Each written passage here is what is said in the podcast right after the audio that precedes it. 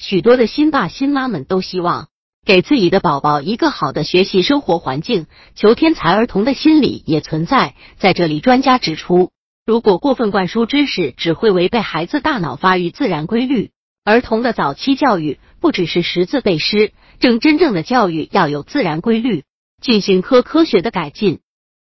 百度搜索慕课大巴，下载更多早教资源。在六月十日的中国优生优育协会主办的学术论文报告会及基因科学高峰论坛上，来自卫生、教育等领域的专家就如何提高人口素质、实现优生优育各抒己见。与会人士提出，早教并不等于智力开发，如一味过分强调灌输知识，将早期教育理解为传授书本知识，只会违背孩子大脑发育的自然规律，不利于其身心健康发展。一、家庭教育是早教第一站。专家认为，正确的早教方法可通过刺激不同的感官来起到不同作用。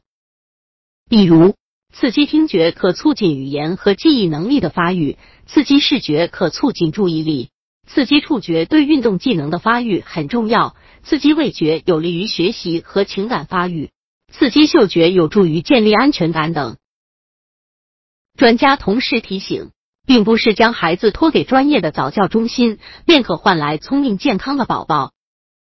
家庭教育是早期教育的第一站，父母是孩子的第一任老师，也是开发子女潜能最重要的实施人。相比其他因素，家长的科学教养对孩子的成长影响最大。二、早期教育内容宽泛。湖南省浏阳市妇幼保健院。副主任医师王好平已经指出，早期教育并不是单纯的认识几个字、会做几道题、会背几首诗，其内容相当宽泛，包括坐、爬、跳等运动功能训练、认知能力训练、社会适应能力训练等等。只有家长了解科学的养育技巧，婴幼儿的健康与智能才能得到长足发展。在早期教育中。健康无疑是第一位的。婴儿出生后的十二个月内，所学到的所有技能都与脑的结构变化密不可分。家长只有遵循成长规律，方能培养孩子良好的心理素质、行为习惯、处事能力以及健全的人格和情商。三、家长期望应以孩子为本。专家认为。而今早教市场五花八门，有的简单的将早教等同于提前进行读写算等技能训练，却忽视了孩子的全面发展。过早确定培养目标，过早进行高强度专业训练，到头来会适得其反。